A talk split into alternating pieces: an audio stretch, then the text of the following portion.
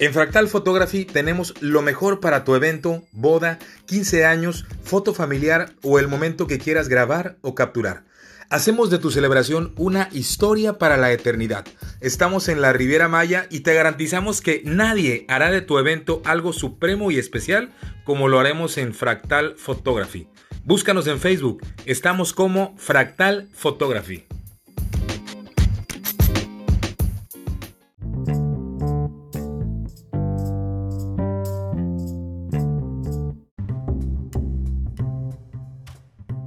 Muy buenos días, tardes, noches. El día de hoy les traigo una plática muy interesante, una plática muy especial con un personaje veracruzano, emblemático comediante del estado de Veracruz, que ha trascendido fronteras.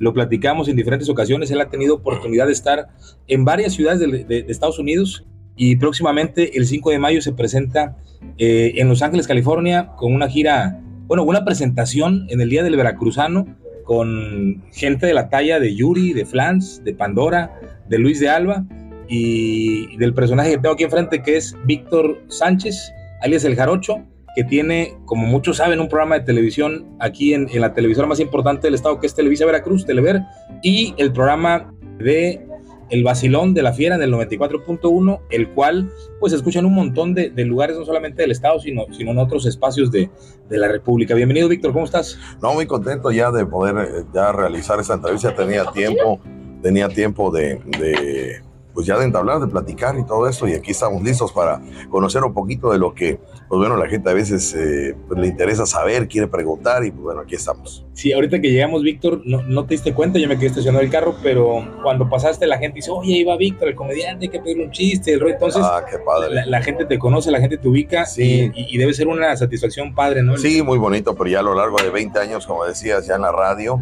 eh, cuatro años en la televisión, y 20 23, 24, quizá 25, perdí la cuenta en la, en la comedia, yo creo que pues bueno, ya son las, es lo que se va uno este, cosechando de esos, de esos años. Sí, oye Víctor, el origen del nombre, eh, me gustaría que platicaras. No, hombre, el nombre, el nombre, este es el segundo nombre, el primer nombre yo empecé a trabajar como Big Man Show. Big Man Show era eh, un nombre, eh, mi nombre es Víctor Manuel. Entonces yo hice de Víctor y de Manuel un solo nombre, junté Big con Man y me puse Big Man Show. Okay. Y entonces sacaba yo el personaje de un jarocho. Ese personaje de jarocho yo lo sacaba, pero me presentaba como Big Man Show y tenía otros personajes. Eh, el, gusto de la gente por el personaje del jarocho ya no me llamaba Big Man, ya no me contrataban por, por los demás este, personajes. Entonces me decía, pero yo quiero al jarocho, nada más al jarocho. Tráeme el jarocho, oye el jarocho, el jarocho. Y el jarocho me decían, y el jarocho empezaban, y el jarocho, el jarocho, el jarocho. Y Big Man se perdió. Okay. Entonces todos, se, todos este, se referían al jarocho este, ya como personaje y como nombre que ya me estaban poniendo a mí. Entonces ya dije, bueno, pues me voy a quitar el Big Man y me voy a dejar el jarocho. Porque ya la gente ya, o sea, Big Man ya no, ya no me mencionaba. El personaje fue comiéndose al, a, Víctor Manuel. Exactamente, al nombre artístico de, de, Big Man Show, eh, ya era el jarocho show. Ya. Hay una historia que platicamos la vez pasada del origen del nombre con, con tu tío, que ah, se me hace muy interesante y, y, pues al final creo que hay, hay, hay una, una marca o hay algo implícito. Hablábamos hace mucho con Rosario Lagunes que está en la XEU los lunes, Este, y ella me decía eh, que hay una parte en la psicología en donde se habla que el nombre que te ponen de nacimiento genera cierto, cierta personalidad, forja cierta personalidad que la llevamos en el, en el, día a día, ¿no? Y no nos percatamos de ello. Pero tu nombre en específico tiene una historia muy interesante que me gustaría sí, Sí, lo que pasa es que mi mamá había perdido un, un, un hijo muy pequeño, este, por cuestiones médicas, este, lo pierde y ella ya estaba grande, ya tenía, ya, ya, estaba grande de edad, ya no podía embarazarse, bueno, no se quería quedar sin, sin tener un hijo, ya había perdido uno, quería tener otro. Fue con médicos, fue con especialistas, fue tratamientos caros y médicos y todo, y no, y no, y le decían que no, estudios que le realizaban eh, y, todo determinaba que no iba a poder embarazarse nuevamente. Dentro y fuera de Veracruz. Dentro y fuera de Veracruz, sí. Y por la edad, por, por cómo este, se encontraba ella, pues bueno, no podía, no podía volver a embarazarse. Y entonces, pues bueno, muy triste y muy desconsolada, pues ella quería tener a su hijo, quería pues tener, tener este, familia, ya había perdido uno, el dolor de perder a uno, ya estaba con las ganas de tener un hijo. Entonces, eh, pues bueno, en la tristeza y en, y en la decepción de no poder tener, fallece un tío mío de nombre Víctor Manuel, que eh, en Puebla este, radicaba, eh, músico, cantante, y al terminar una presentación regresan a Puebla, porque esto fue fuera de Puebla, regresan a Puebla y en la carretera, eh, en, la, en, el vehículo que iba todo el grupo, se impacta con, con otro vehículo y el único que fallece es mi tío Víctor Manuel. Entonces, pues bueno, pues el, el, único que fallece. Eh, este, acudieron mis papás al, al, funeral y al entierro de este famoso tío, que lo menciono mucho porque de ahí parte una gran historia. Y a la hora que estaban enterrando a mi tío Víctor Manuel, músico y cantante, mi mamá se le ocurre decirle este, en la mente. Este, en el panteón, Víctor. Cuñado en el panteón. Me dijo, oye, cuñado, tú ya que vas al cielo, este, ayúdame, dile, dile a Diosito que, que, que, que, me pueda yo embarazar. Yo quiero tener un hijo, no quiero, no quiero quedarme con ese dolor de haber perdido uno. Y yo te prometo que si tú logras que yo me embarace, tú que ya vas al cielo, yo le voy a poner a mi hijo Víctor Manuel como tú pues la sorpresa está que mi mamá se embaraza sorpresa de los médicos, de todos los especialistas, porque regresó con ellos para que cuidaran del embarazo, claro. porque ya era un embarazo sí, sí, riesgoso. Sí. Entonces regresa con todos y los doctores sorprendidos, pero ¿cómo va a ser que te embarazaste? No puede ser. Mucho ¿no? tiempo después de la muerte de tu tío. No tengo ese dato, fíjate, no tengo pero ese sí dato. fue más o menos. Sí, fue después de su muerte, pero no, no, no tengo el dato exacto. ¿Qué tiempo fue? Entonces se embaraza, regresa con los doctores para que chequen su, su, su embarazo y bueno, sorprendidos ellos de, de, de, de que se pudo embarazar, ¿no? Ella nunca comentó nada porque pues ella este, se reservó esa, esa, esa, ese comentario. Entonces lo curioso de este embarazo es de que no se embarazó de una niña, sino se embarazó de un niño. Y, y, más curioso todavía que este niño pues eh, no se dedica a ser taxista, abogado, doctor o, este, o vendedor o obrero, etcétera, ¿no? Se dedica a la cuestión artística como se dedicaba el tío que falleció de nombre Víctor Manuel. A los escenarios, a los aplausos. A los escenarios, exactamente, al público, a trabajar con la gente, a los eventos. Entonces, y soy el único que se ha dedicado de la familia a esto, soy el único de, de, de toda mi familia, por parte de mi mamá por parte de mi papá solamente él era el único y yo soy el único ya de las dos familias, tanto mi papá como mi mamá, que se, se dedican al escenario. Entonces, coincidentemente, pues bueno, algo, algo, algo, este, pues sorprendente para mí esa situación, ¿no? Porque, pues bueno, la vida me fue llevando por esa situación de los escenarios. Sí. Tuve oportunidad de presenciar eh, tu show el viernes pasado con mi papá y, y, robas, yo creo que hasta lágrimas de risa de la gente que te va a ver. Sí. Se la pasa muy bien una rutina. No, nos divertimos juntos, nos divertimos porque yo me divierto el doble de lo que ustedes se divierten. Sí. Para mí es una bendición el trabajar en esto. Yo, la verdad, yo, este, yo crecí con muchos cuidados de mi mamá. Yo crecí que, que no se asole el niño, que no sude el niño, es el hijo único. Que, que no se bañe porque se va a enfermar el niño. Este, en el recreo todos mis amiguitos este, comían sus, en el kinder, en la primaria, mi mamá sí. me llevaba comida, en la primaria me acuerdo que llevaba mi, mi campechana de camarones, este, mi ceviche, o sea, lo procuraban al niño porque pues había perdido uno, quería claro, que su hijo claro, que estaba vivo, el único hijo, pues estuviera bien vitaminado, sí, este, sí, con todos los cuidados que no se enfermara, ¿no? Tu bloqueador, tus cremas. Todo, todo. Entonces yo, yo por poquito y mi mamá me hace gay por poquito. yo, yo, creo que ya traigo la solicitud en la mano porque qué bárbaro, me era tanto el cuidado que, que este, que pues bueno, eh, me hizo un tanto flojo. Sí. Entonces, para esos trabajos rudos y esos trabajos, pues yo no estaba acostumbrado a eso. Entonces, bendito Dios, este trabajo, puta, pues imagínate, lo disfruto, me subo a un escenario, cuento los chistes, te sale porque esto es algo Sí. natural, ¿no? Diviertes a la gente, te diviertes tú, te bajas, te vas a tu casa. Es un Sí. trabajo este, bendecido, es bien pagado. Eh, poco tiempo, trabajas Sí. dos horas, Sí. tres horas arriba de un escenario, eh, este, híjole, gracias a Dios eh, estoy en esto, ¿no? Que, Sí. que, que nos divierte a ambos, que esa es la idea. Oye, este, tienes el, el, el clásico de que la novia te, te toma las manos y te dice, oye, tienes las manos bien suavecitas, ¿no? Mejor que las mías. Ah, no- sí, sí, sí. que no. No, nos hacemos manicure y pedicure y sí, cuidado y todo, porque es parte del trabajo, ¿no? Es parte de, de todo esto. Entonces, Pues la verdad muy contento de que la vida me haya puesto. Dicen que si tú no te mueves, la vida te empuja. Sí. Y eso nos toca a cada uno. Lo que tú estás haciendo, eso es parte de lo que no sabemos mañana qué va a pasar, de qué va a detonar, ¿no? O sea, Claro. hay, hay, hay cosas ahí que, que la vida nos cambia. Sí, exactamente. Qué, qué bueno que lo comentas porque al final todos traemos una... Tú tienes la fortuna de dedicarte a lo que te gusta, a lo que Sí, te apasiona, a lo sí. que te... Vaya, lo tuyo, ¿no? Y muchas veces, muchos de los que escuchan este programa y, uno mismo, a veces la vida te va llevando por diferentes rumbos, diferentes derivas y terminas en océanos en donde no imaginas estar y donde a veces pues estás porque tienes que estar. Pero si tuvieras que elegir, elegirías en otro espacio, ¿no? Sí, así es. Sí, este, de hecho, pues bueno, estamos en la radio eh, porque de niño deseábamos estar, yo deseaba estar en la radio, quería ser locutor. Yo no tengo estudios de comunicación, yo no tengo esa carrera de, de licenciatura en ciencia de la comunicación, gracias a Dios. La vida me puso en una estación de radio donde yo desde niños me levantaban a las 6 de la mañana escuchando esa estación de radio. La XEU. No, este, antes se llamaba HB Radiotrópico Ah, en AM. En AM, HB Radiotrópico en amplitud modulada. A las 6 de la mañana había un, había un programa de Juan Gabriel y todas las mañanas me levantaba con Juan Gabriel.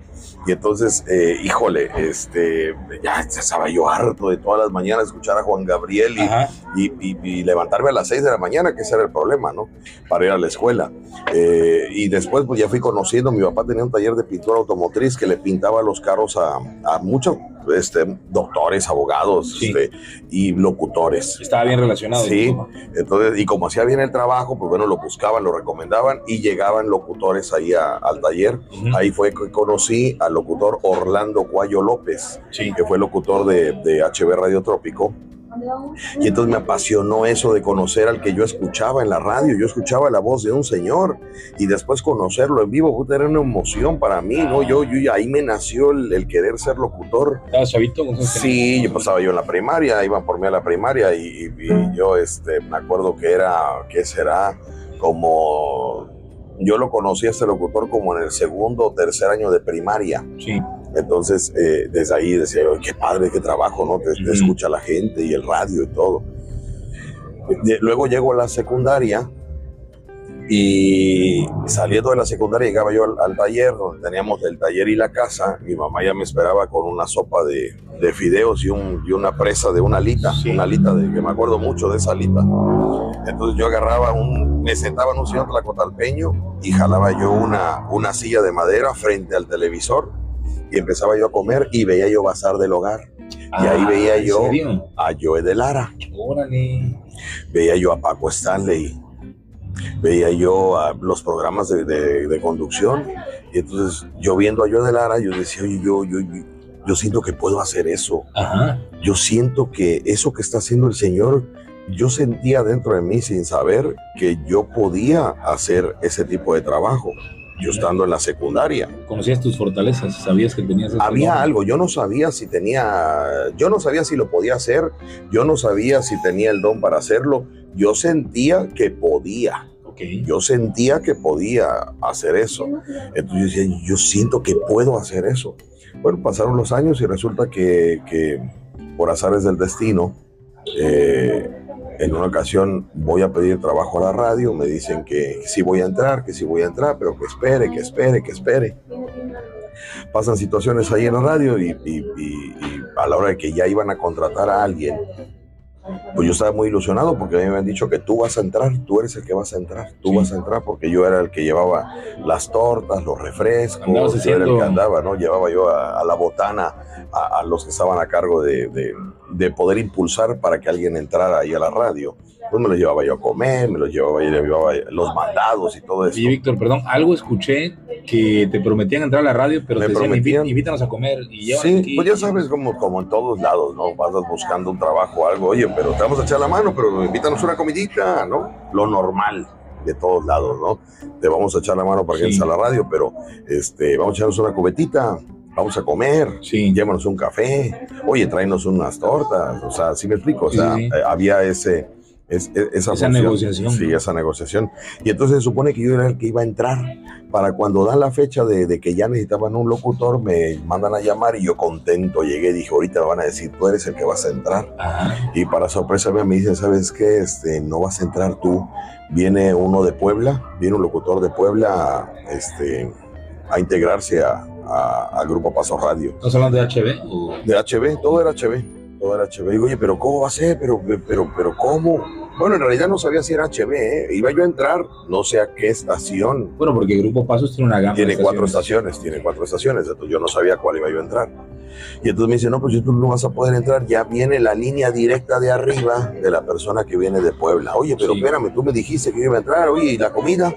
y, las cubetitas y, las tortitas y los mandados y pues sí pero pues pero pues es que ya contra ya no es contra la cuestión de arriba ya no podemos nosotros hacer mm. nada no ya viene bien la instrucción desde arriba no y este y me dice pero mira eh, aparte te voy a hacer una pregunta. Me acuerdo de esa pregunta que me dijeron eh, tú quieres entrar de locutor pero ahorita solamente hay un hay una vacante para elevadorista.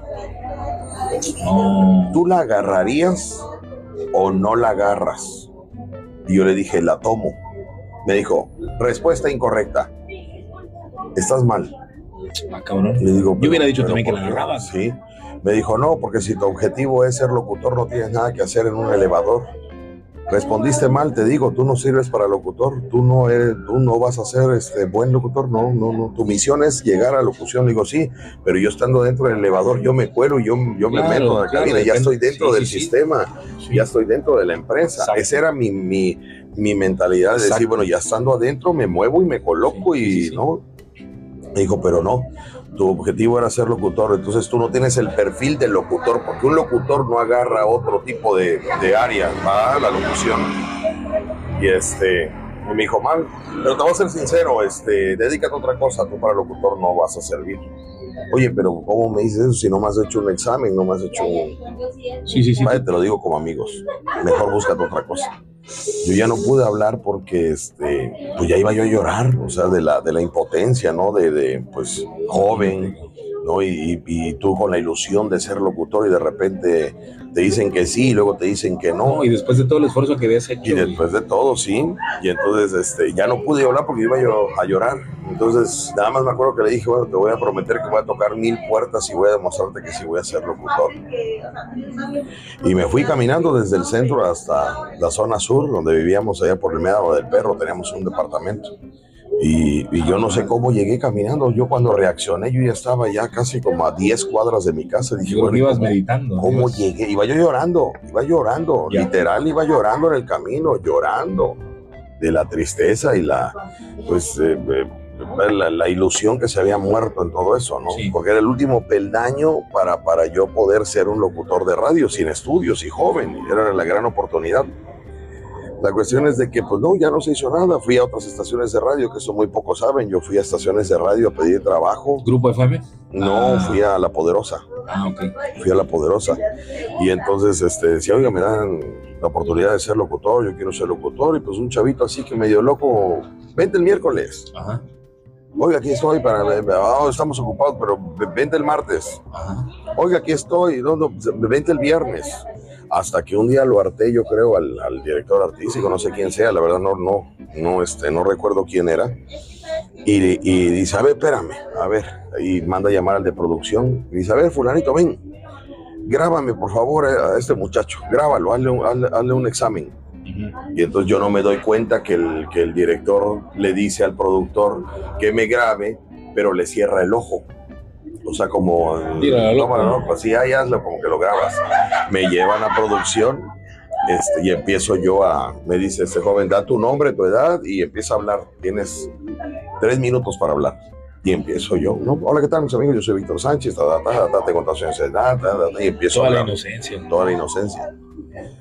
Entonces, este, ya terminé, ya regreso con el director artístico y me dice, bueno, nosotros hablamos, nosotros hablamos, déjame checar y nosotros hablamos. Y ya sabes el clásico, ¿no? Oiga, como para cuándo me hablará. No, no, nosotros hablamos. Oiga, pero este, pero, pero, pero sí me habla, ¿verdad? Sí me habla. No, sí, nosotros hablamos. La inocencia, vaya, ¿no? Nosotros hablamos la próxima semana, quizás la próxima semana ya estamos hablando. Oiga, muchas gracias. La siguiente semana llegué yo al lugar y le digo, oiga, perdón, no me ha hablado. Es que fíjese que, que, que mi teléfono ha tenido un problema a lo mejor usted me habló y no con mentira, el teléfono nunca tuvo problema, fui con esa mentira de decir, no, no, no, no me hablaron. Oye, te imagino día y noche esperando la llamada. No me hablaron, sí, me dijo, no, nosotros vamos a hablar, tú tranquilo. Y así me dieron de vueltas y vueltas hasta que por es el destino, Oscar Lobo, el de la mesa que más aplauda de Clímax, me ofrece trabajo y me lleva a trabajar en el table dance como animador. Ahí. en Jalapa? No, en Veracruz. En, no, ah, no, en, Jalapa, Jalapa, y, Jalapa, y, Victoria. Sí, sí, Jalapa y Victoria. Ahí trabajo como, como animador con Oscar Lobo. ¿Ya estaba el este, éxito de su canción esta que lo... No, ahí, eh, yo estando ahí fue creciendo el éxito. O sea, eh, yo llegué con ellos y no había éxito de tema.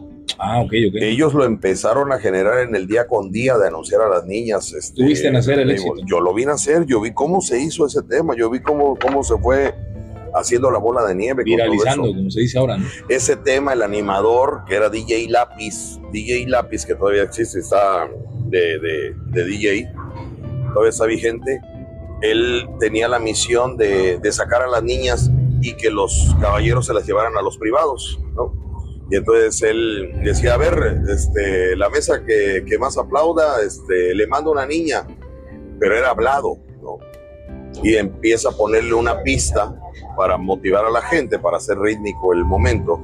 Y empieza a cantar, a ver, la, mesa que más aplauda le mando una niña, a ver, la mesa que más aplauda le mando una niña. Ah, y con la pista, sí, así nació. Y con la pista abajo, empezó a tararear siguiendo el ritmo de la pista. A ver, la mesa que más aplauda le mando a la niña, a ver, le mando a la niña, la mesa que más aplauda le mando a la niña, le mando a la niña. Empezó a cantar, empezó a hacerse eso hablado, empezó a hacerlo musical. O nació. Oscar Lobo, cuando podía llegar al, table dance, también empezaba él a, a, este, a cantar.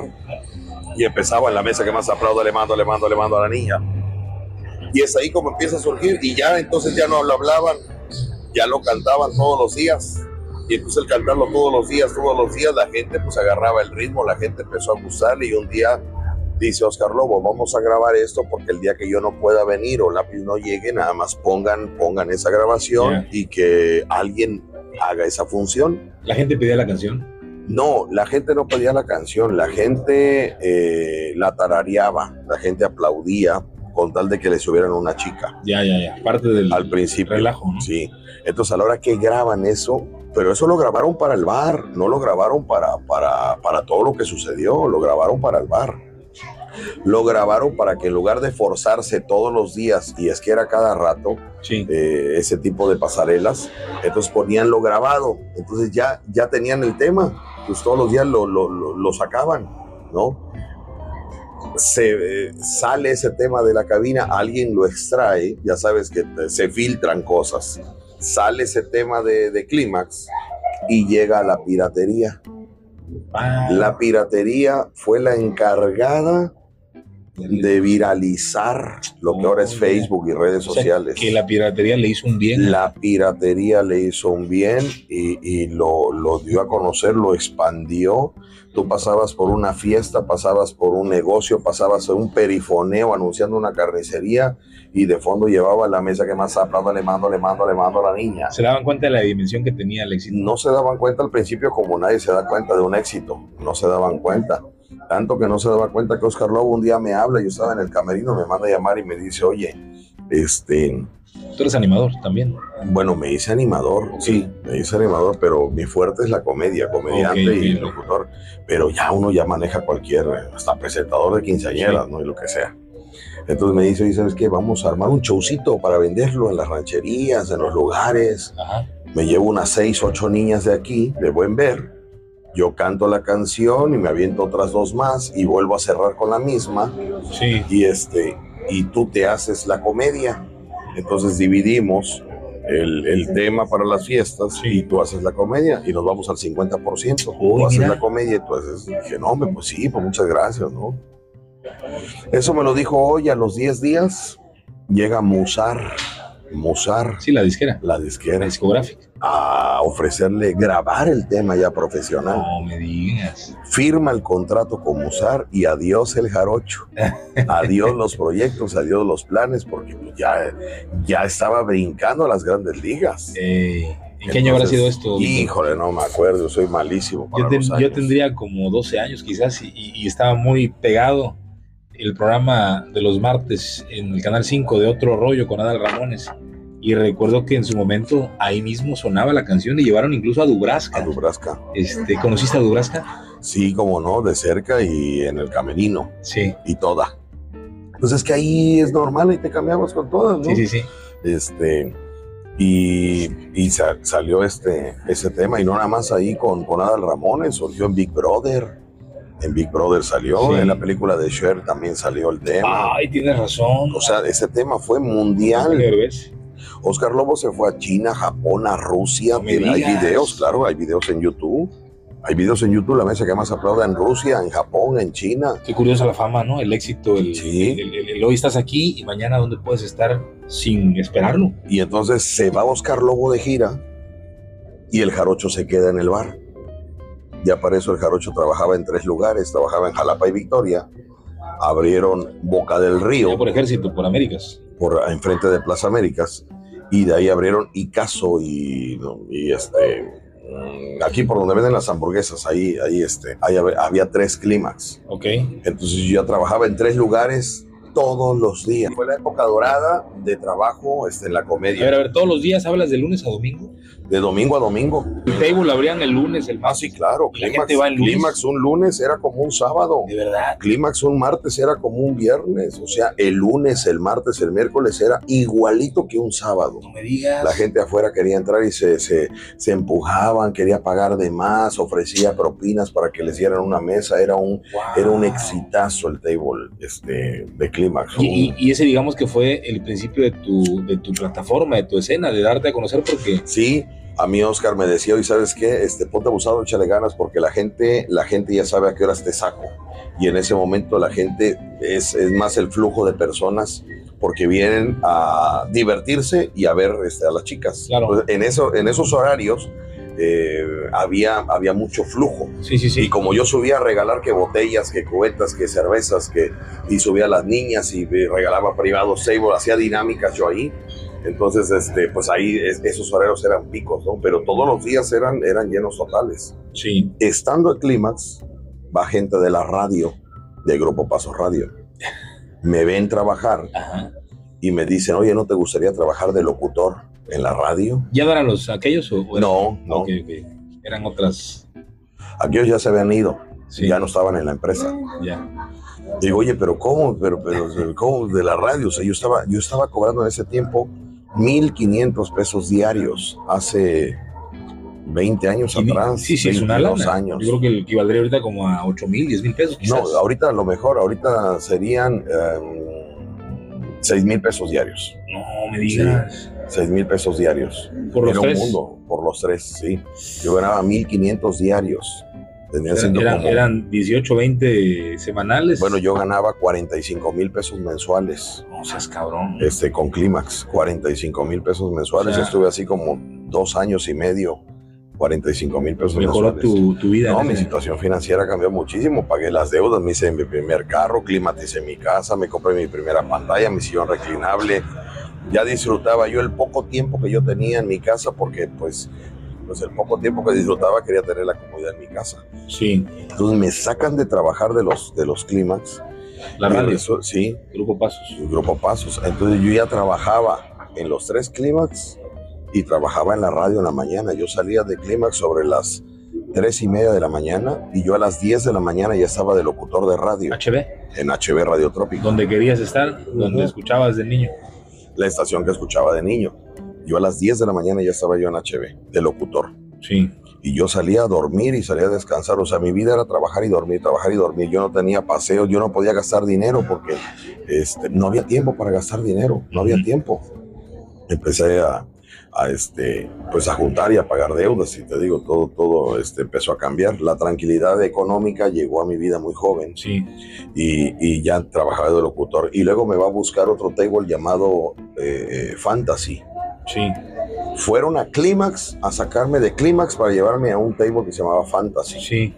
Y entonces hablé con Oscar, le digo, oye, me quieren invitar a trabajar ahí. Me dijo, ok, vete a trabajar, nada más que tú vas a seguir siendo el jarocho Clímax, a donde te pares. No era el Jarocho Show, en ese entonces era el No. Jarocho Clímax. A la hora de que él se da cuenta que yo tengo un personaje de jarocho, me dice, oye, tráete a tu personaje de jarocho.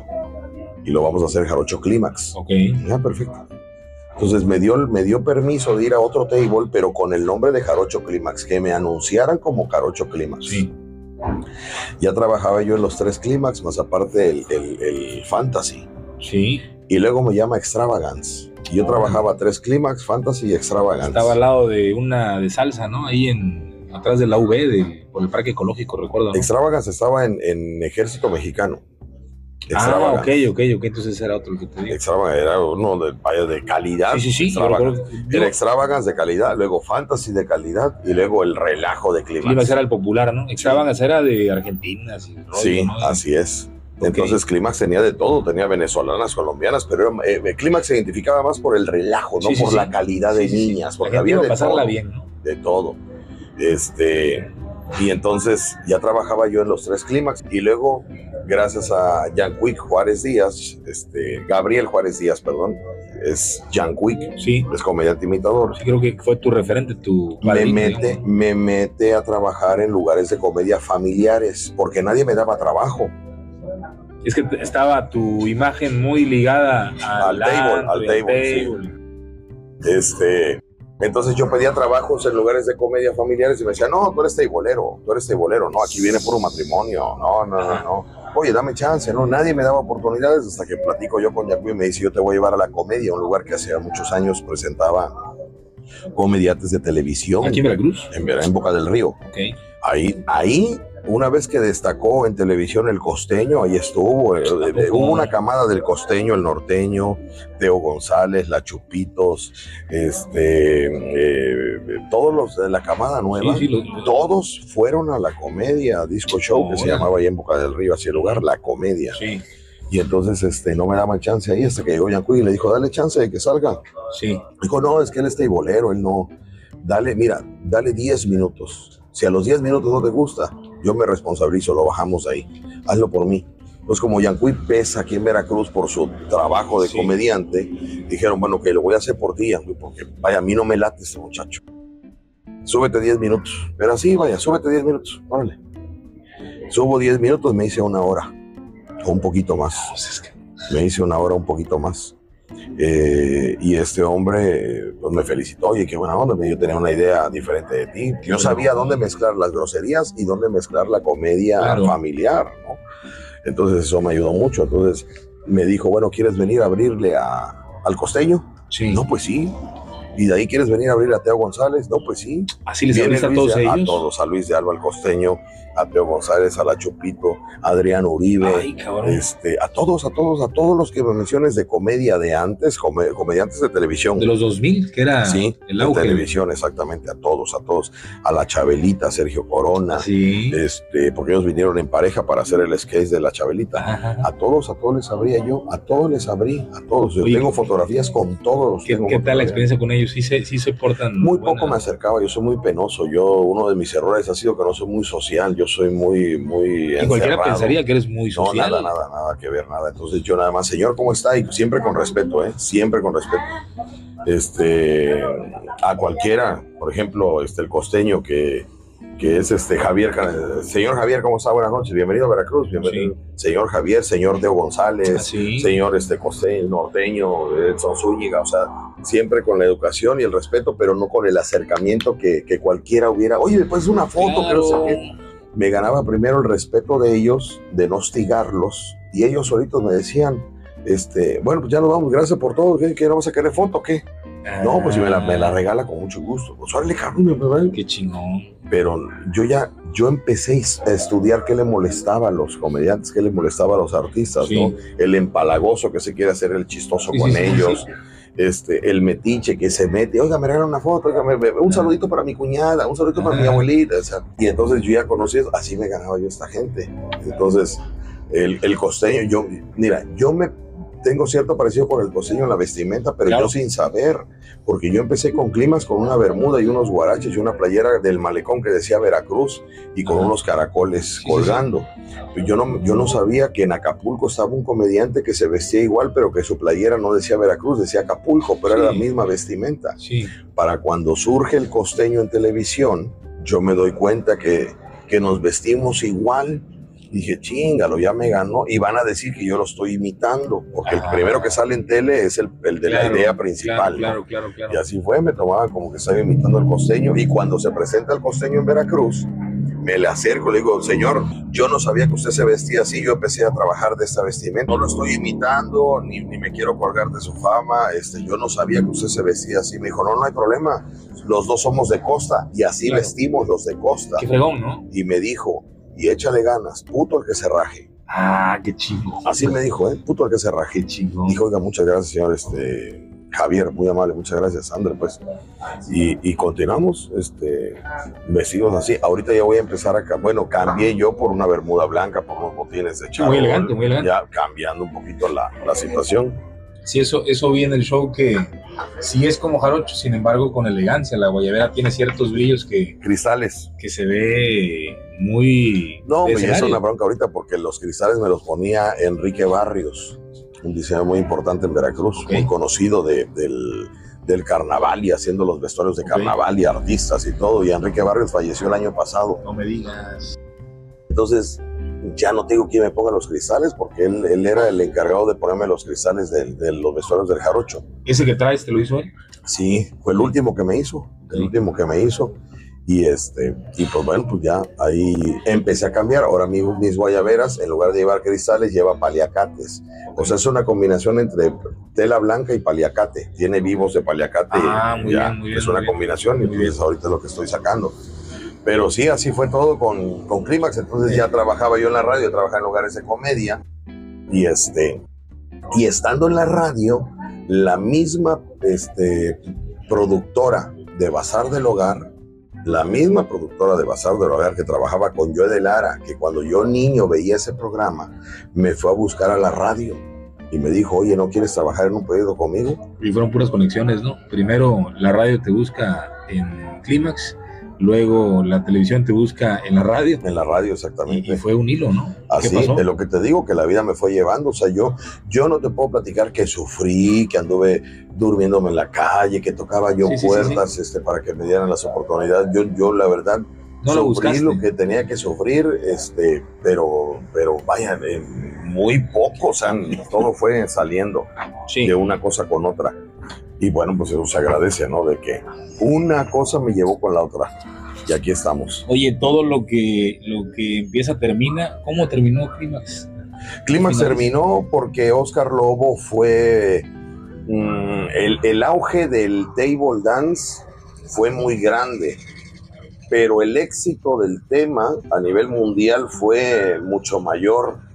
Entonces, eh, pues él tenía muchas contrataciones, imagínate, yo- yo- contrataciones mucho, muy bien pagadas, mucho, muy bien ir a pagadas. Rusia, Japón, como dices. Muy bien pagadas. Él estuvo con Don Francisco, con Cristina Saraleri, con este, con, con- con conductores internacionales, este, eh, que fue, era invitado. O sea, todo el mundo quería a Oscar Lobo y la mesa que más aplauda en su, en su programa, en su país.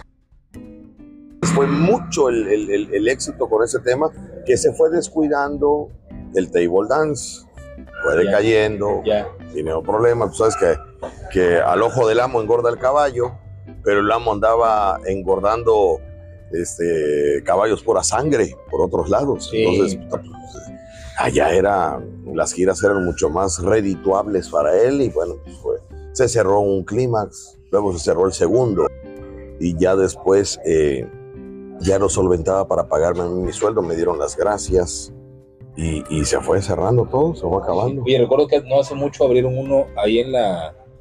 Frente del Zócalo, en los portales, ¿no? Ahí, ahí que Ahí fue como, como eh, prestado el nombre, así como que nada más la, la, este, la franquicia. Pero muy fugaz, ¿no? Sí, fue muy rápido porque parece que hubo quejas por ahí de no sé qué cosa, de, de- de- del ruido del estacionamiento, no sé qué, qué sucedió por ahí, pero este, no sé si no se concretó bien el pago de la franquicia, la verdad desconocí, Ya. pero este, duró muy poco, creo que duró como tres, cuatro meses, me parece, quizá medio año. Entonces te quedas con, con Grupo Pasos, HB, que después se convierte en La Fiera. Después se éramos AM, ya teníamos uno de los primeros lugares de rating. Ajá. estando en AM, ¿eh? estábamos en segundo lugar eh, de rating en Veracruz, eh, siendo AM. El AM era, eh, se escuchaba mal, mucho, mucho his, ¿no? Sí. Sí, mucho his. Y Amplitud entonces- modulada, ¿no? contra, contra la frecuencia modulada, pues no podía competir, la gente escuchaba FM, tú en tu carro escuchabas FM, una, una calidad de audio mucho mejor, eh, pero nosotros, gracias al relajo de ese programa del Basilón, llegamos a estar en segundo lugar del rating, estando en AM. Para cuando nos convertimos en FM, ¡fum! nos comimos todo lo demás. O sea, atacamos todo lo demás, los demás programas. o sea, siendo AM, estábamos en segundo lugar siendo en AM. No, pues ya imagínate, acabamos con todas las estaciones de frecuencia modulada. El relajo era, fue la primera estación de radio que manejó comedia en Veracruz, porque todas las estaciones de radio durante mis inicios de locutor eran poner la canción, mandar el saludo, mandar el saludo y este e identificar la estación nada más, ¿no? No había bromas, no había chascarrillos, no había nada. Entonces llega Víctor Sánchez a la radio, empieza este, a hacer chascarrillos, bromas con las llamadas, la gente, pues, eh, le gustó a la gente eh, eh, ese formato cómico en radio en Veracruz, porque ya en otros lados ya existía, ¿no? Sí, sí, sí. En otros lados ya existía, pero aquí en Veracruz no había. Claro que la gente pues lo hace propio ese programa, se divierte y se vuelve el número uno y, hasta la fecha el número uno. La gente lo pide. Porque sí, la gente, la gente, la gente lo escucha.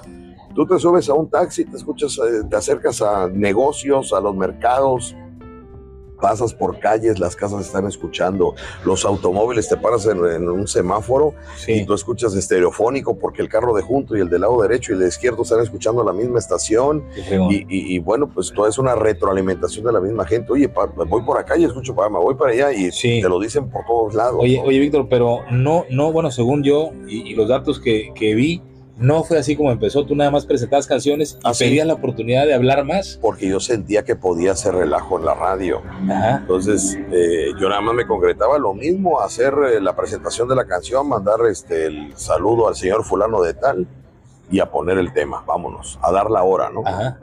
Y un día me, me, encuentro con el dueño de la estación, le digo, este, ingeniero Baltasar, pues Baltasar Pasos, ingeniero Baltasar, este, yo quiero que usted me dé chance de poder hablar un poquito más, de locutar un poco más. Yo siento que puedo bromear, que puedo contar algún Interactuar con la gente. Sí, hacer algo cómico el programa. Me dijo, ok, este, hay un locutor en Estados Unidos, hay un locutor en Estados Unidos que me gustaría que lo escucharas. Y yo y yo le dije, este, ¿será Raúl Brindis y Pepito? Me dijo, ese.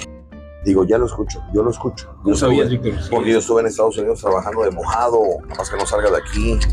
Estuve trabajando de mojado y entonces yo escuchaba, pues buscaba estaciones que me divirtieran, latinas, que me divirtieran, exactamente. Y ellos, ellos, este, pues eran, eran, si no eran comediantes, pues hacían cosas cómicas, chuscas, divertidas. Entonces eso me gustaba, me llamaba la atención.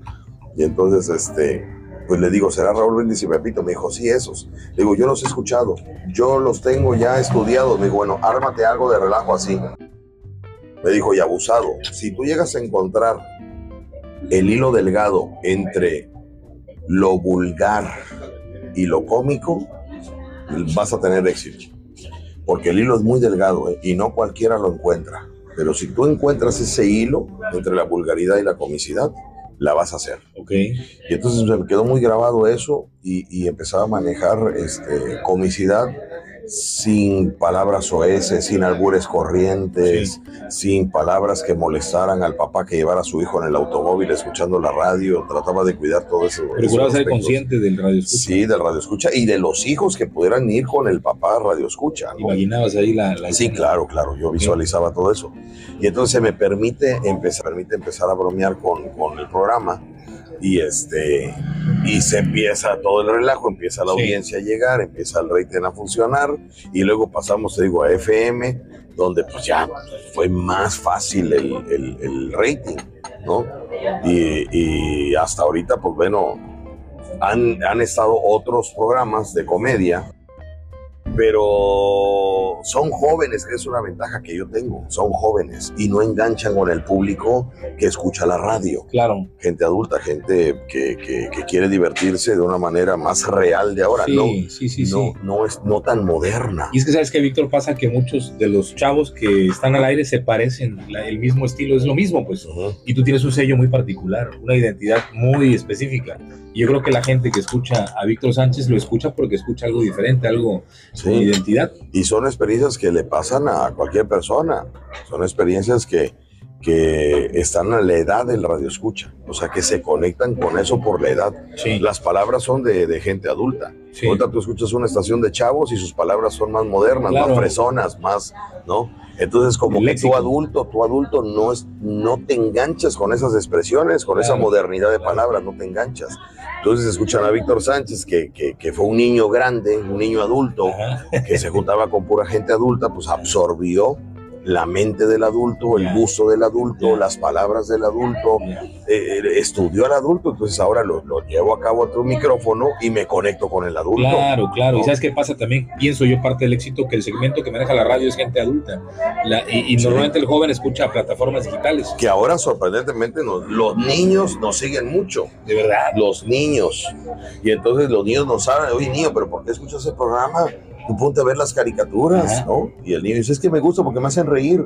Qué ¿Cómo te hace reír si tú cómo, cómo- cómo entiendes los chistes y cómo... No es que me gustan, tan locos ustedes, me gusta. Sí. Será porque tenemos un payaso, que es el payaso Rucho, que esa imagen de payaso atrae a los niños Sí, y sí, metemos el sí. relajo y todo eso, pero, pero muy feliz y agradecido con Dios. Este, cada, cada semana voy a la iglesia a dar gracias a Dios. ¿De No verdad? soy muy de misa, no soy muy de misa, no soy muy de acercarme a, a los padres, a las misas, a todo eso. Yo voy directamente con Dios. Yo rezo 10 Padres Nuestros. Agradezco lo que me dio la semana pasada. Eh, agradezco lo que viene, agradezco que siga yo en el gusto de la gente y cada semana voy dos gracias a Dios. Eso ha permitido que ser agradecido vienen muchas cosas Claro. y me pasa una cosa nueva, voy y agradezco esa cosa nueva. La siguiente semana me pasa algo bueno y nuevo, voy agradezco la semana que viene por lo bueno y lo nuevo que me salió. Y dentro de un mes no me pasa nada, no pasa absolutamente nada, pero esas cuatro semanas fui a agradecer porque sigo vigente, porque aunque no ha pasado nada, yo sigo este, Sí. estando trabajando Sí, y todo, sí. ¿no? O sea, que aunque no tengamos cosas nuevas ni que agradecer, agradezcamos. Está fregón eso, está Sí. fregón eso. Oye, Víctor, un referente de la televisión veracruzana, un ícono de Telever para los que somos generación 80s y 90s y 70s, fue precisamente hace rato lo platicamos, Bazar del Hogar con Joe de Lara, Sí. con el payaso Ping Pong y Pim Ajá. Pim, este, las viejas de la No, uva. no, yo a Pimpón en sus últimos días nosotros organizamos, le hicimos una recámara Pimpón. Ajá.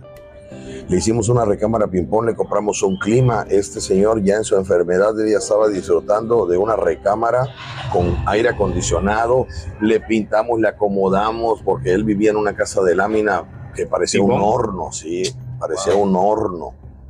El señor eh, lo dijo, ¿no? Que, que ocupó mal su dinero, despilfarró mucho, iba muy este, bien. parranda, sí, claro. Era el payaso, era un cepillín veracruzano. En el cumpleaños de mi hermano, el más chico, uno de sus cumpleaños, pidió él que fuera Ping Pong porque era nuestro. Nosotros veíamos Hogar Claro. a los payasos. Claro. Y fue Ping Pong y No. era toda la cuadra y las fotos y era como si fuera Era el una estrella. artista de la televisión para los niños. Era un, era un cepillín veracruzano. Sí, sí, sí, definitivo. Este, y Entonces- Ping, que era como que la pareja de, de Ping Pong. Sí, ya en los últimos años eh, lo sacó ya, es su hijo. Ah, lo sacó. ok. Yo lo conocí cuando era solo, ping-pong solo, Ajá. y creo que traía un mago. En esos tiempos Ah, sí, era un sí, sí, mago lo que lo acompañaba. Desde ahí lo empezamos a ver. Tenían hasta su propia canción la- y, y- y quien lo haya conocido. La arañita, creo que se llama. La arañita, algo así. La de Vaya, Vaya. Ah, la de Vaya Vaya. Ah, sí, sí, porque de ahí sacó un tema este, que, lo, que lo promocionaba mucho, sí, Vaya Vaya Ping Pong. Oye, Víctor, entonces te decía, eh, difícilmente imaginábamos que alguien pudiera llenar los zapatos de Yo de Lara o que escogieran a alguien que pudiera ser también este referente de la tele y más hoy con sistema de cable, con montón de canales, con internet. Cuando sale yo de Lara, perdón, cuando sale yo de Lara, el canal me fue a buscar. Me Eso, llamó güey. por teléfono, el canal, no la productora, el canal. Cuando sale yo de Lara, el canal me habla y me cita así. Eh, antes era Telever, Por eso, bueno. Es, que, es que primero fue, se manejaba como Telever, Telever, Ah, Telever. ok, ok, ok. De ahí surgió Televisa Veracruz. Ah, muy bien. Sí, pero en- eh, cuando a mí me habló todavía seguía siendo Era como una estrella el icono, ¿no? Ajá, como una estrella. Ya luego se transformó en Televisa Ah, Veracruz. muy bien, muy bien. Entonces me manda a llamar la- el canal y me dice, oye, ¿sabes qué? Tenemos la oportunidad de, de, este, para, para que tú te quedes en el espacio de Yo de Lara Ujú. eh, y que cubras ¿no? ese espacio. Dije, no, pues muchas gracias, qué bueno que pensaron en mí. Este, mm, bueno, y, y me dice, pero lo único malo es de que es el horario de tu radio, de tu programa de radio, porque el bazar del hogar era en la mañana. Sí, era matutino. era matutino. Dije, híjole, pero es que cómo voy a salir de la radio si estaba yo en el, estaba yo en el momento, en la Claro, cúspide. Claro, claro, claro. Me dice, sí, ese es el único detalle. Digo, ah, su mecha. Bueno, ¿y de sueldo? ¿Qué, qué están manejando? ¿Cuál es la idea? ¿O ¿Cómo está? Fíjate, Yo preguntando a ver la televisión, ¿no? Dije, no, hombre, ahorita pues, olvídate, hago un contrato de, de dólares, ¿no? Y me dicen, pues mira, ahorita para empezar no va a haber dinero Uh, no va a haber dinero y conforme pues vaya avanzando el programa vamos viendo de qué manera te vamos apoyando para pues, los camiones, la gasolina, lo que no, ahí vamos apoyando. Dije, no, pues yo no, la verdad, yo le agradezco mucho, pero yo no puedo dejar mi trabajo del cual yo vivo por venir a televisión donde no voy a tener un sueldo. claro. ¿no? Pero yo les agradecía, mira, ya con que me hayan llamado para mí era una satisfacción. Sí. ¿no? Habiendo compañeros y habiendo otro tipo de personas y conductores de otro lado, me llamaron a mí. Dije, desde ahí yo les agradezco mucho, pero no puedo dejar de lo que vivo por venir a experimentar aquí, A probar, que más si- adelante se me pueda dar algo. Claro. Y con familia. Que de- sí, los gastos, ¿no? Los gastos. Entonces agradecí, me retiré de ahí y a los años se vuelve Televisa Veracruz, ta, ta, ta, la productora se va a hacer sus, sus, este, su vida. Y entonces, pero el gusano de la, de la- el gusanito de la, de la productora es que acostumbrada a hacer televisión toda la vida, quiere hacer un programa nuevo para, este, para redes sociales y me manda a llamar. Me fue a buscar a la, a la estación, ya la vi abajo, y me dijo, mira, te propongo esto, vamos a hacer un programa de televisión tipo Bazar del Hogar, con secciones nuevas, con fresco y todo, pero con el perfil que tú manejas en la radio, lo quiero en la televisión. Sí. Te ofrezco mil pesos por programa. Este, y dije, órale, va, claro. Entonces me pagaba mil pesos por programa de internet. Ok. Cuando se topa la productora de, de la que fue de Bazar del Hogar, se topa con el director de Televisa Veracruz. Y dice, bueno, ¿y dónde has andado? ¿Qué has hecho? No, pues ahorita estoy en un proyecto, estoy sacando un programa, se llama La Relajada, por redes sociales, estamos vendiendo publicidad, estoy atacando los negocios y tengo a Víctor Sánchez como conductor. Dijo, a ver, pásame el, el formato, pásame, pásame un testigo. La productora se lo manda al director del ¿Perdón? ¿Qué, canal. qué es un testigo? Eh, un programa grabado, un Ah, piloto, un testigo de, a ver, quiero un testigo de lo que están Ah, muy haciendo. bien, Muy bien. ¿no?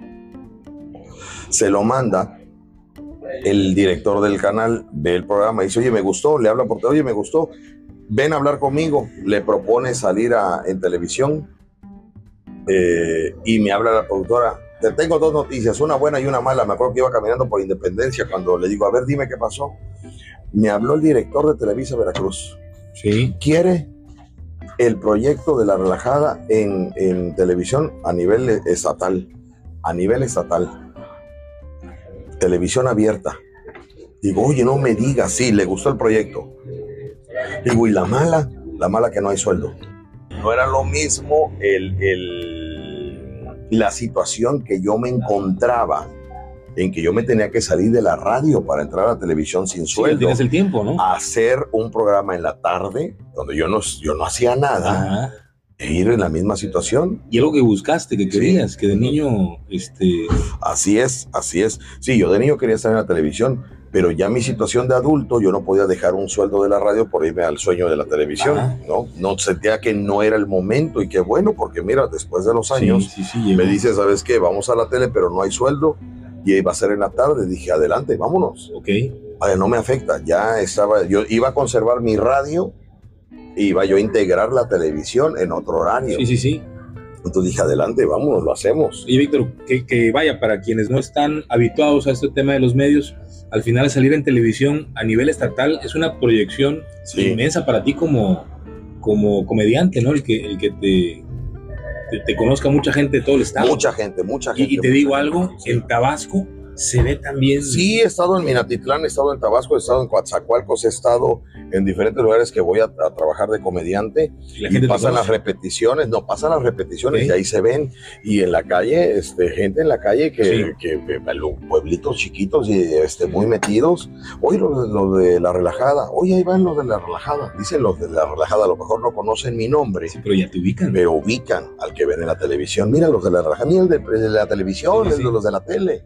Entonces eso pues, nos motiva más. Tenemos cuatro años, cuatro años que ahí estamos con ellos. Y la gente dice, uh, tú vas a ganar millones en la televisión y todo. No, estamos, estamos como invitados.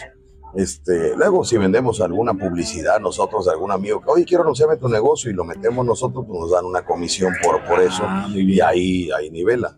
Pero, este, pero para noticia de todos, no cobramos en la televisión. No cobramos, vamos por gusto en la televisión, porque tengo mi, mi sueldo, mi trabajo en la radio. Sí, ¿no? sí, sí. Víctor, ¿quieres que vayamos eh, concluyendo por tus tiempos? Sí, claro. Este, me gustaría nada más llegar al tema este de, la, de las giras en, en, Estados Unidos. Tienes el 5 de mayo una presentación ahí importante. Este, sí, un poco el 5 de mayo. 5 de mayo veracruzano, lo van a hacer veracruzano. ¿Cómo llegó la invitación?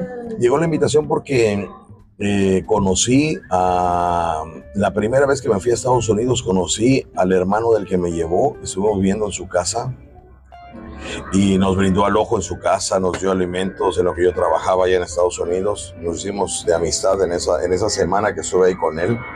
Luego al tiempo se acuerda de mí y manda, eh, llega aquí a Veracruz un comediante este, al puerto de Veracruz que se llama el Quechechente Fernández y me habla y me dice, oye, va a ir un amigo mío que es imitador de Vicente Fernández y quiero que por favor lo apoyes y que lo lleves y que lo dirijas y que lo acompañes y que lo asesores. Te lo encargo yo, por favor, porque es mi amigo. Y dije, no, hombre, adelante. Lo estuve, vaya, estuve tras de él, cuidándolo, llevándolo, este, guiándolo y todo lo demás.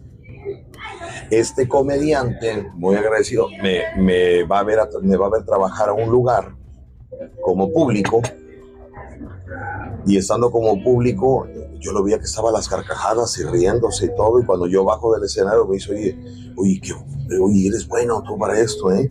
A ver qué fecha te vas tú para allá. Yo, yo, yo soy promotor artístico en Los Ángeles, California. yo tengo una productora artística donde yo mando comediantes a los lugares de comedia. yo te puedo programar. Dije, no, pues muchas gracias.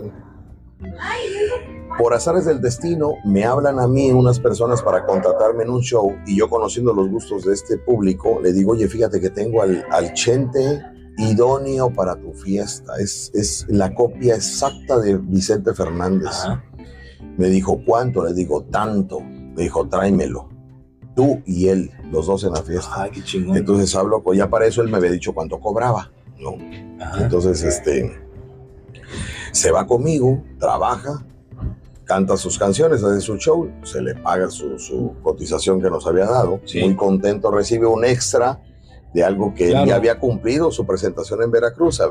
Se, avienta la segunda, se, lleva otra entrada de dinero. Y, este, y, yo lo invito a cenar. Digo, vamos a cenar, vamos a cenar. Pues ya mañana se iba. Bueno, fuimos sentados en la mesa, me platican. Eh, pasado mañana voy a estar en el teatro haciendo un homenaje a Vicente Fernández. Este, ya nada más llego directo, ya casi casi a agarrar mis maletas y a irme al teatro. ¿En Los Ángeles, California? En, Anaheim, California. Ah, Pero de Anaheim y Los Ángeles es como Veracruz, Boca del Río. está Disneyland? Ajá, Anaheim donde está Disneyland, sí. Y entonces estando en la mesa, recibe una llamada del que le iba a abrir el show en ese teatro. Ajá. Y le dice, este, le empieza a platicar y este hombre en la mesa dice, no me digas, pero ¿cómo va a ser? Híjole, qué mala onda bueno, pues cuídate. Órale, ya yo veo qué hago. Órale, cuídate, estamos en contacto. Bye. Le cuelga y me dice, ¿qué crees? Digo, ¿qué? Me acaba de hablar el que me va a abrir el show, que se rompió el tobillo. No va a poder subir al escenario a abrirme el show. Tienes la oportunidad hoy de irte conmigo y abrirme mi show en un teatro en Anaheim, California. Pero lo tienes que decidir ahorita. Te ofrezco tanto. No sé, me ofreció 5 mil pesos mexicanos. Y los vuelos y las comidas. Pero la no era nada. Exactamente. Si no hubiera hecho, hubiera ido de todas maneras. ¿no? El problema está que eran las dos y media de la mañana. ¿A quién le avisaba en la radio? ¿A quién le decía yo de los jefes? Ah, porque era el otro día volar. Era, era en la mañana, o sea, nada más prácticamente llegué a mi casa, hacer la maleta e irme al aeropuerto. Ya era el primer vuelo de la, de la mañana. Pues a valor mexicano. Hablé con mi pareja, le digo, ¿cómo ves? Me dijo, vete. Oye, pero es que no ha avisado en la radio. Vete. Eso era tuyo. Estaba sentado con él. Eso era tuyo. Es tuyo. El día que yo salí primera, la primera vez de Jarocho, el que iba a ser el personaje de Jarocho no llegó a hacer el sketch y Jan Quick me dijo, no llegó el Jarocho, sales tú de Jarocho. Sí, sí, sí. Y ahí fue donde nació el Jarocho. Y en esa ocasión me dijeron, no hay abridor, se lastimó el tobillo. ¿Te vas o te quedas? Sí. Y entonces le dije, dame chance una hora, déjame, déjame organizarme. Sí. Tenía el temor, yo nunca he faltado a la radio, yo soy muy cumplido. Yo, yo no es como un trabajo que hay 10 trabajadores en un área. yo soy solo, yo soy el que saco el programa. Si yo no voy, eh, rompo el, el, reloj de todos, porque el que, el que abrió se tiene que quedar mi segundo turno hasta que vaya el tercero a sacar al, al que estuvo desde el primero. O sea, se vuelve un caos. Entonces nunca falto, yo nada, nunca falto. Entonces eh, llego a la casa y digo a mi pareja, ¿cómo ves? Este, me están ofreciendo esto. Me dijo, vete, vete. Ah, pero es que, ¿cómo voy a faltar? Vete. Esto es tuyo, esto era para ti. Estabas sentado en la mesa, estabas, esto era tuyo. Y le hablo por teléfono y digo, siempre sí me voy contigo. Perfecto. Este, compro el boleto en ese momento. Compro el boleto en el momento, vaya, en el momento. hubo, hubo, hubo, vuelo disponible, o sea, todo, se cuadró y pues ya nada más llegué a acomodar mi maleta, a cenar, este, porque yo no había cenado en ese momento, no tenía yo apetito en ese momento de la taquería. Llegué ahí a cenar con mi pareja, platicamos, este, y ya me fui al aeropuerto. Me fui con el temor de haber faltado a la radio. Ya avisé yo, sobre las 9 de la mañana, sabes que tuve un detalle que ya los platico luego, no voy a poder llegar a la estación, ni hoy ni mañana me dijeron, ok, pero todo está bien. Le digo, todo está bien, pero ya mm, luego les platico qué pasó. Muy bien. Este, llegué al teatro, olvídate, la gente divirtiéndose con la picardía veracruzana, carcajadas y carcajadas, y este hombre contento de, de, haber llevado un abridor que le funcionó, que, a su show lo enriqueció. Qué fregón. ¿no? Que, que, le dio el complemento a, a su presentación este, con esa picardía veracruzana.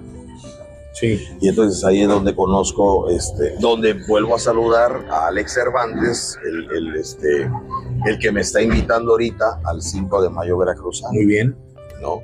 Entonces, este, va a estar, se supone que dentro de los invitados va a estar Yuri, va a estar Flans, Pandora, va a estar La Güereja, va a estar Luis de Alba y el Vicente Fernández. Están dentro de la lista de proyectos para, para llevarlos. ¿ah? están en negociación, están en hablarles y todo eso. Es lo que, lo que quieren presentar artistas veracruzanos. Muy y Yuri, Yuri que es veracruzano.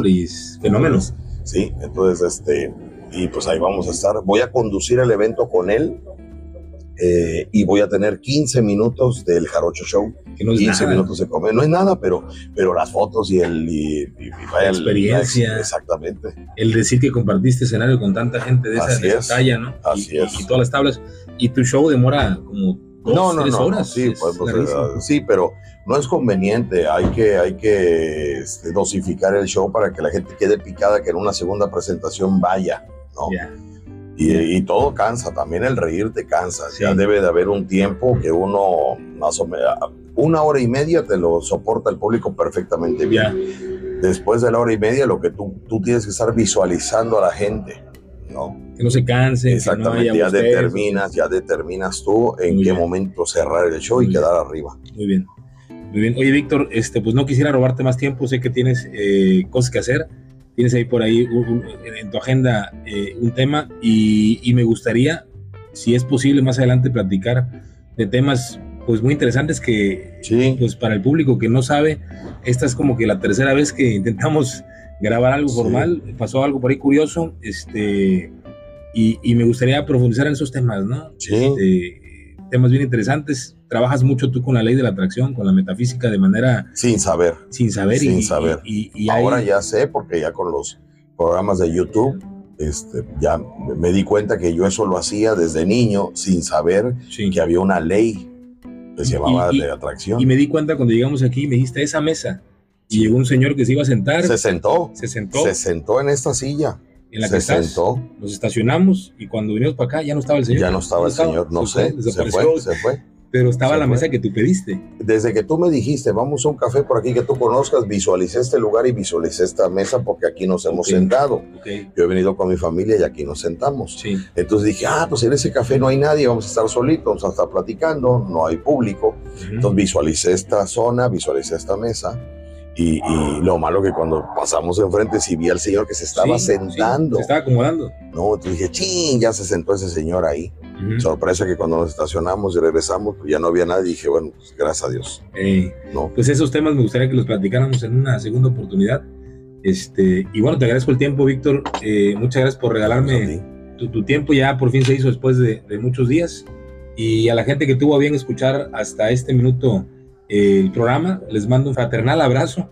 ¿Quieres comentar algo más, Víctor, para cerrar? No, que estamos en contacto y ojalá que visiten mis redes también. Es en Facebook, El Jarocho Show. El Jarocho Show El Jarocho. Show. Hay ahí este, chascarrillos, buen humor, locuras y todo. En Y ahí el vienen tus Facebook, presentaciones también. El Jarocho Show. Sí, ahí está toda la Y, y información. te vemos en dónde y a qué horas. Nos, ve, nos escuchan este, en lafiera.mx de 10 de la mañana a 2 de la tarde y los sábados de 12 del día a 2 de la tarde en Telever en vivo. Luis YouTube. Todo es YouTube. Ah, ok, ok, ok. Todo es en YouTube. Muy bien. Ustedes visiten Facebook, El Jarocho Show. De ahí está toda la información. De ahí se canaliza todo. Muchas gracias, Víctor. No, gracias a nuevamente. ustedes. Saludos. Y Gracias. Estamos en contacto a la audiencia y nos vemos en la próxima. Gracias.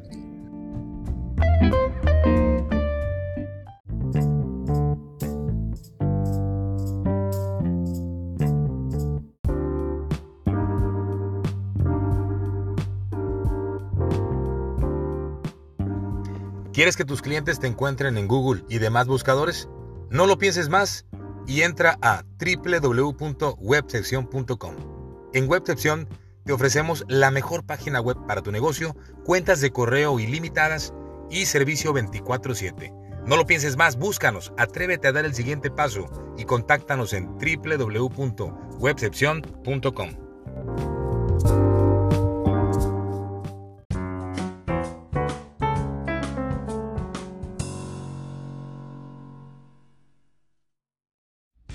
Para seguir escuchando más conversaciones como estas, puedes hacerlo en Spotify, Amazon Music, Apple Podcast y las principales plataformas de streaming.